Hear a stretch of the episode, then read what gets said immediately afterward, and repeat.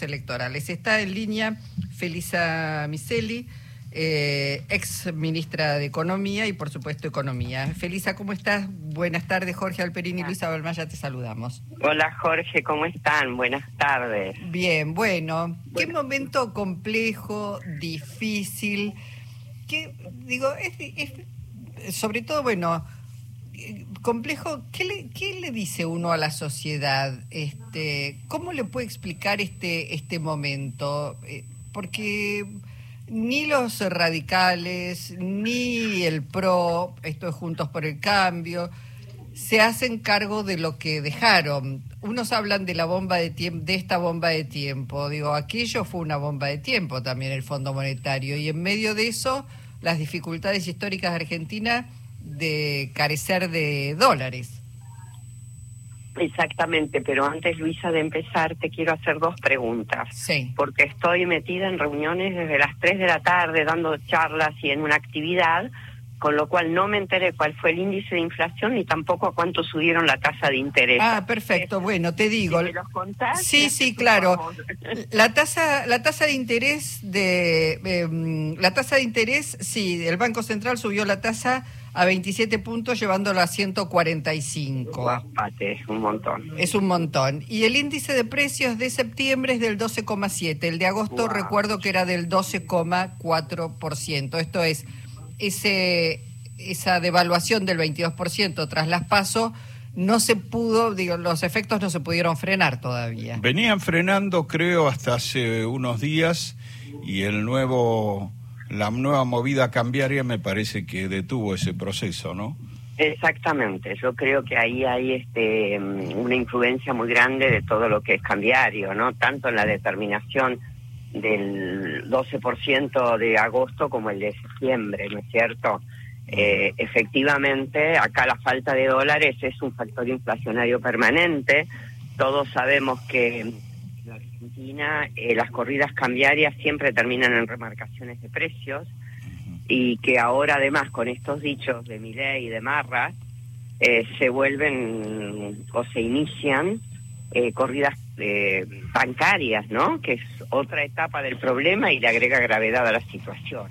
Realmente estamos en un momento muy complicado, sabiendo, por supuesto, que en todos los periodos preelectorales hay una dolarización de carteras por parte de los argentinos, ya sean familias, empresas, grandes grupos económicos, eh, por un temor, una incertidumbre respecto a lo que va a pasar con el tipo de cambio futuro, ¿no? Este, hay una base entre la falta de dólares y este tema del periodo preelectoral, hay una base. A, eso se le ha echado leña al fuego con este la, las declaraciones de, de este de estos personajes de la libertad avanza, ¿no? Claro. Ahora, Felisa, eh, el tema para la sociedad es decir, eh, porque muchos, la verdad es que muchos dicen, bueno, Massa hoy está gobernando. Hay que decir, Massa es ministro de Economía de un gobierno, digamos, del gobierno del Frente de Todos, de Unión por la Patria, pero en realidad no es el que termina eh, o determina todas las políticas. Digo, integra un gobierno que eh, no es él. De, a partir del 10 de diciembre, ¿entendés vos que estas cosas que no se pudieron hacer se van a poder hacer? Ya sabemos que no va a haber sequía, ya sabemos que Vaca Muerta supuestamente también nos va a ayudar a ahorrar divisas en, en combustible que se compraba. Digo, ¿cómo darle esperanza a la gente de que no hay que romper todo, que sí hay una salida? Bueno, mira, yo creo que una de las cosas importantes es eh, explicar la diferencia que existe entre un gobierno futuro con Sergio Massa presidente y todo lo que significa en materia de disponer del poder político, sabiendo que Sergio tiene la fuerza política, la voluntad política de ejercer este poder, que ser un ministro de Economía de un gobierno en declive, que ya vino perdiendo eh, credibilidad desde hace varios años, que ya las elecciones de mediano término dio un indicio de por dónde venía eh, lo que la sociedad pensaba de este gobierno y por lo tanto eh, yo entiendo que el año que viene, que va a ser un año mucho mejor en lo económico, vamos a tener un gobierno peronista con mucha posibilidad de aplicar otro tipo de medidas, de sacar adelante, de ahorrar divisas, por ejemplo, cosa que PESE y la conducción y el directorio del Banco Central las han rifado, las han dilapidado en este tiempo. Y él, Massa ya lo ha dicho, ¿no? Que ha habido errores y este lo ha señalado a esta situación como uno de los errores más importantes. Felisa, en el plano político, los otros días, eh, Agustín Rossi nos decía que una ventaja, digamos, una diferencia fundamental de, un gobierno de Sergio Massa en caso de triunfar en las elecciones consiste en que el Massa es una figura elegida de manera colegiada este, por, el conjunto de sectores, a diferencia de Alberto, que había sido designado por el, digamos, por la vicepresidenta, ¿no? Eh, que eso le da como una legitimidad y un acompañamiento del conjunto del peronismo que tal vez eh, con Alberto fue muy breve, ¿no? Sí, pero yo creo que además, eh, Jorge, eh, mi percepción y mi pensamiento político es que la legitimidad de un gobernante se gana con las acciones de ese gobernante. Si uno se pone a pensar a lo largo de la historia, eh, tengo para dar el ejemplo de Néstor Kirchner. ¿Cuál era su legitimidad con tan escaso nivel de votos? Él la fue construyendo y fue un presidente admirado y querido por su pueblo por las medidas que tomó el valor político que tuve y las decisiones políticas que se atrevió a tomar. Y cómo fue construyendo la posibilidad de una Argentina donde la vida de cada ciudadano, de cada empresa pequeña, mediana, de cada comerciante, fuese más fácil. Entonces, y que además era una, una Argentina para todos, porque no es que los grandes grupos económicos fueron expropiados, perdían plata. Acá ganaba toda la sociedad.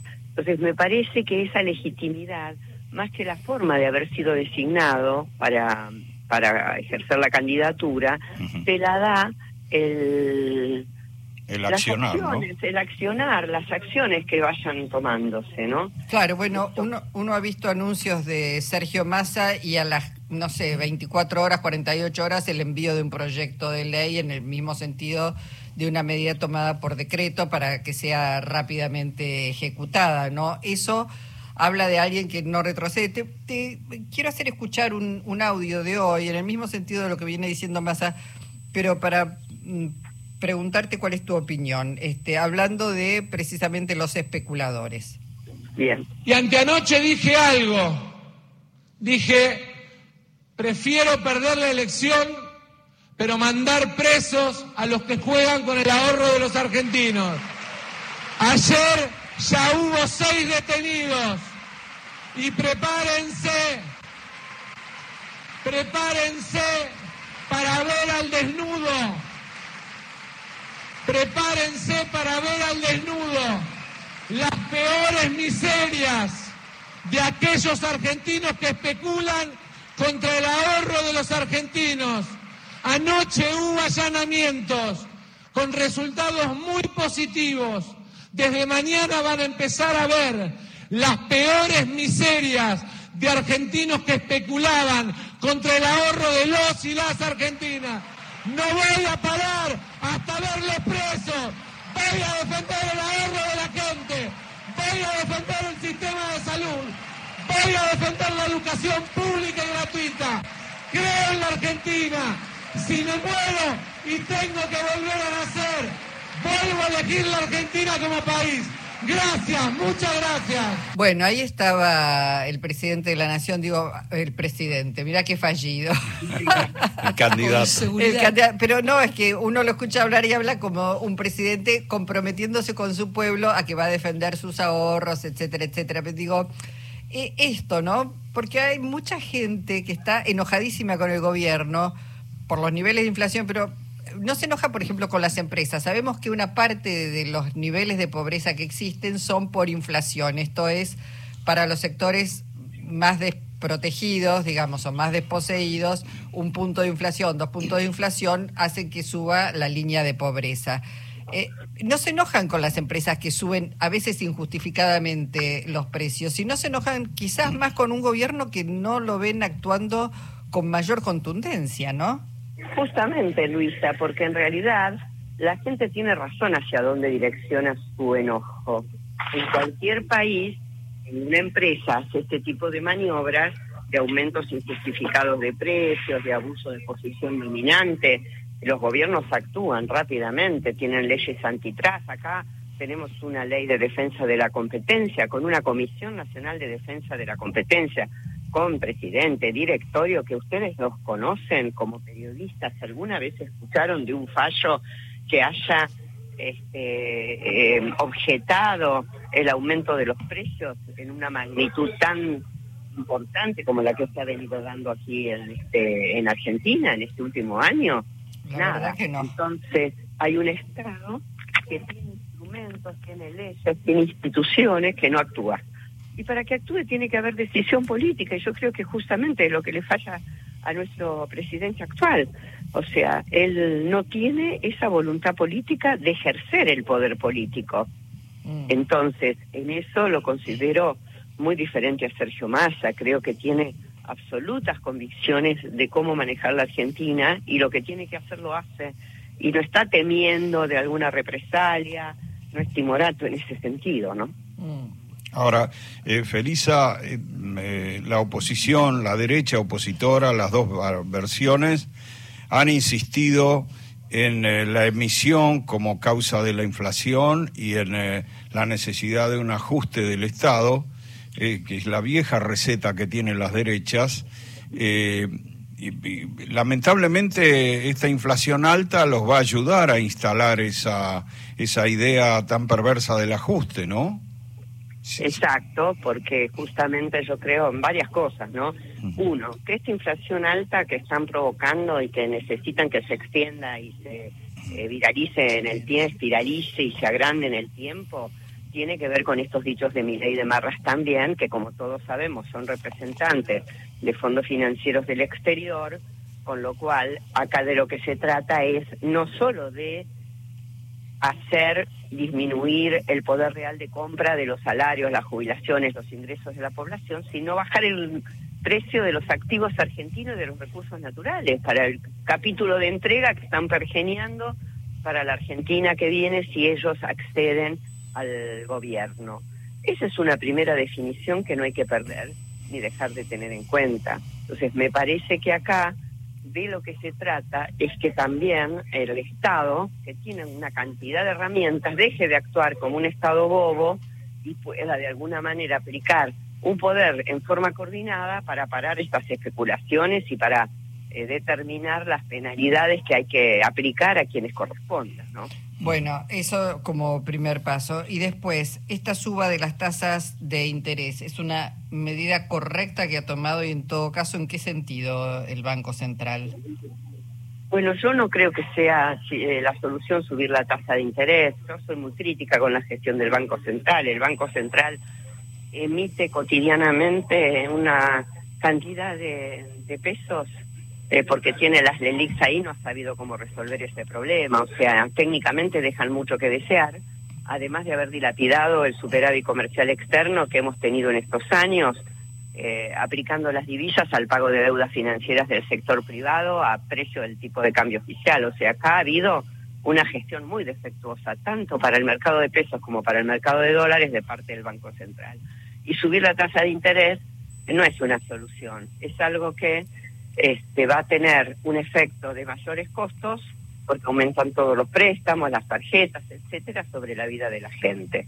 Y eso no significa que la que la inflación eh, tenga origen en la emisión monetaria, como recién decíamos, ¿no? Esa es la convicción de esta derecha liberal que no entiende, no termina de entender que el problema que tiene la Argentina es que hay que pagar una deuda externa, tanto con el fondo como con los privados, acordémonos de los bonos a 100 años también, ¿no? Sí. Este, que la tenemos como una hipoteca y que eso hay que pagarlo en dólares.